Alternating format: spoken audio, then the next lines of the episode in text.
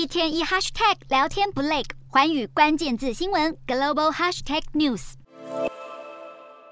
北韩飞弹射不停，继二号之后，平壤当局在三号上午继续发射弹道飞弹，而且飞越了日本上空。日本政府第一时间针对宫城、山形和新潟县再度发布罕见的 J Alert，也就是全国瞬时警报系统。北韩在二号已经发射了大量短程弹道飞弹，当下还有飞弹越过南北韩分界线，触发了玉领岛的自动预警系统，让南韩当局也发布了空袭警报。总统尹锡悦紧急召开国安会议，批评北韩用飞弹实质性的侵害南韩领土，而南韩军方也紧急升空 F 十五 K 跟 KF 十六战机，对着南北韩界限以北的公海发射三枚空对地飞弹回敬北韩。自从南北韩分裂以来，双方飞弹第一次飞越两韩分界，紧张局势再度升级。北韩二号发射的飞弹中，还有部分坠入日本海海域，让日本政府同样召开国安会议，要透过北京使馆向平壤方面表达抗议。目前，南韩与美国正在进行大规模联合空演，平壤当局近期以前所未有的高频率试射飞弹，表示就是在反制美日韩同盟持续不断的军演，让朝鲜半岛跟日本一带情势一再升温。